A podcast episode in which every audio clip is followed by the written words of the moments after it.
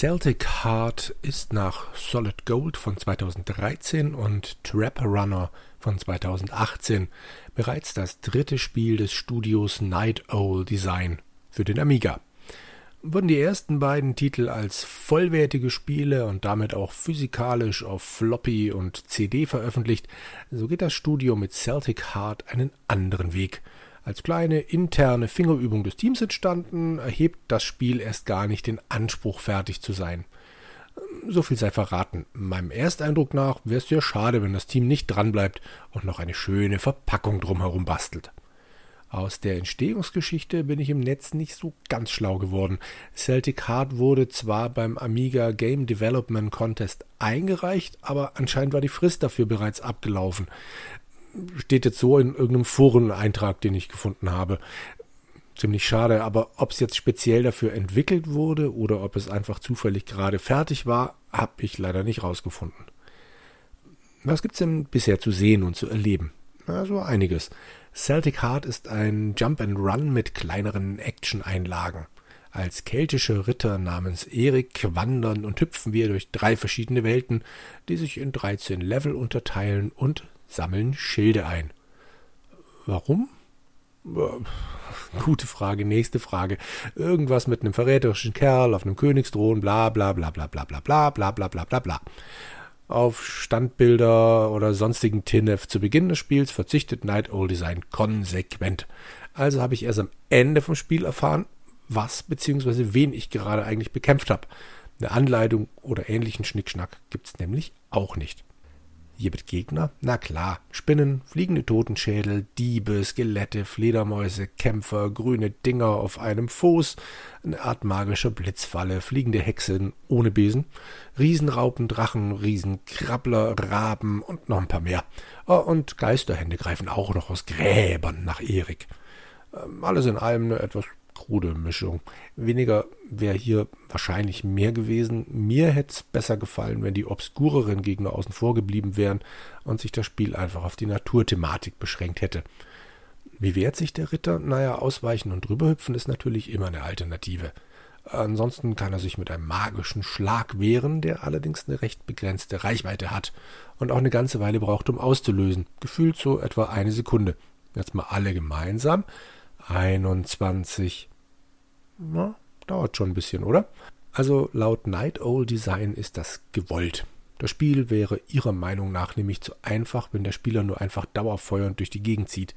Der verzögerte magische Schlag soll also so ein bisschen Timing und Können ins Spiel bringen. Muss man nicht mögen, stört aber nach einer gewissen Eingewöhnungszeit auch nicht mehr sonderlich. Außer ihr seid so ungeduldig wie ich und feuert doch wieder zu früh los. Dann hilft nur noch ein schneller Ausweichsprung oder der Verlust eines Lebens samt Neustart an einem der Speicherpunkte. Apropos Speichern, das Spiel bietet mit seinem Passwortsystem auch Tastatur- und Joystick-Akrobaten der ungeübteren Sorte wie mir die Chance, das Ende des Spiels zu erreichen. Finde ich gut. Erik stampft also zu allem entschlossen durch die Gegend. Schilder einsammeln, Gegner ausweichen, Plattformen springen, was man halt so macht. Alles in allem geht das flott und spaßig von der Hand. Ein paar Kleinigkeiten gibt es jetzt dann aber doch, die mich stören. Das keltische Setting alleine scheint den Entwicklern nämlich nicht gereicht zu haben. Also von den Gegnertypen habe ich euch ja schon erzählt, da herrscht ein ziemliches Kuddelmuddel aus Tieren, Menschen und seltsamem Zeug. Und auch bei den Plattformen reichte es den Entwicklern nicht und die mussten das natürliche Potenzial der winterlichen Landschaften, der Wälder und des Höhlensystems noch aufbohren. Es musste noch so eine seltsame, magische Plattformart geben, die in der Luft rumschwebt und vor sich hinglimmt. Hätte man doch auch noch anders lösen können, oder? Speicherpunkte schweben ebenfalls irgendwie in der Luft, sehen aber immerhin verschlungen keltisch aus. Eine weitere Kleinigkeit ist die immer gleiche Todesanimation der Gegner. Egal wen Erik gerade verdroschen hat, nach einem kleinen Puff schwebt der immer gleiche und auch gleich große Totenkopf kurz noch in der Luft.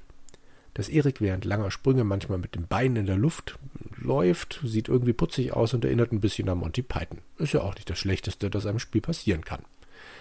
Das animierte Männchen unten links auf dem Bildschirm bei der Lebensanzeige, das hat mich aber wirklich richtig gestört. Ständig hampelt da irgendwas am Rande von meinem Sichtfeld rum, um mir zu sagen, dass ich noch Leben habe. Und obwohl ich weiß, dass es nur dieses Männchen ist, muss ich doch immer wieder mal hinschauen, um mich zu vergewissern, dass ich nicht gerade was Wichtiges verpasse. Das Scrolling hinkt der Bewegung des Ritters immer ein bisschen hinterher, sodass der Bildschirm noch ein wenig nachscrollt, aber Erik ist immer genug im Mittelpunkt, um nicht deswegen in Schwierigkeiten zu geraten. Das sind eh Mäkeleien auf Detailniveau. Wer eine unaufgeregte Hüpferei auf dem Amiga sucht und nichts gegen Ritter einzuwenden hat oder gegen keltische Sagen, wird mit Celtic Heart glücklich werden und dem rechtmäßigen König, wie auch immer der heißen mag, seinen Thron wieder beschaffen. Wer sich mit dem Gedanken trägt, das Spiel bei sich zu Hause ans Laufen zu bekommen, benötigt nicht viel zum Glücklichsein. Ein Megabyte sollte schon drinstecken. Laut Programmierteam läuft es auch mit 512 Kilobyte RAM, aber mein Emulator zickte damit rum und wollte einfach nicht starten. Musik gibt es auch auf die Ohren. Ja, war nett, hat mich jetzt nicht rausgerissen, hat mich aber auch nicht begeistert ich habe diverse Reviews gelesen, die die Musik wirklich toll fanden. Vielleicht bin ich einfach nur ein unmusikalischer Klotz. Das müsst ihr entscheiden. Ich hoffe, ihr hattet ein bisschen Spaß hieran. Versucht das Spiel auf jeden Fall, wenn ihr ein bisschen was mit Jump'n'Runs anfangen könnt und einen Amiga oder einen entsprechenden Emulator zu Hause habt. Viel Spaß und bis zum nächsten Mal. Ciao.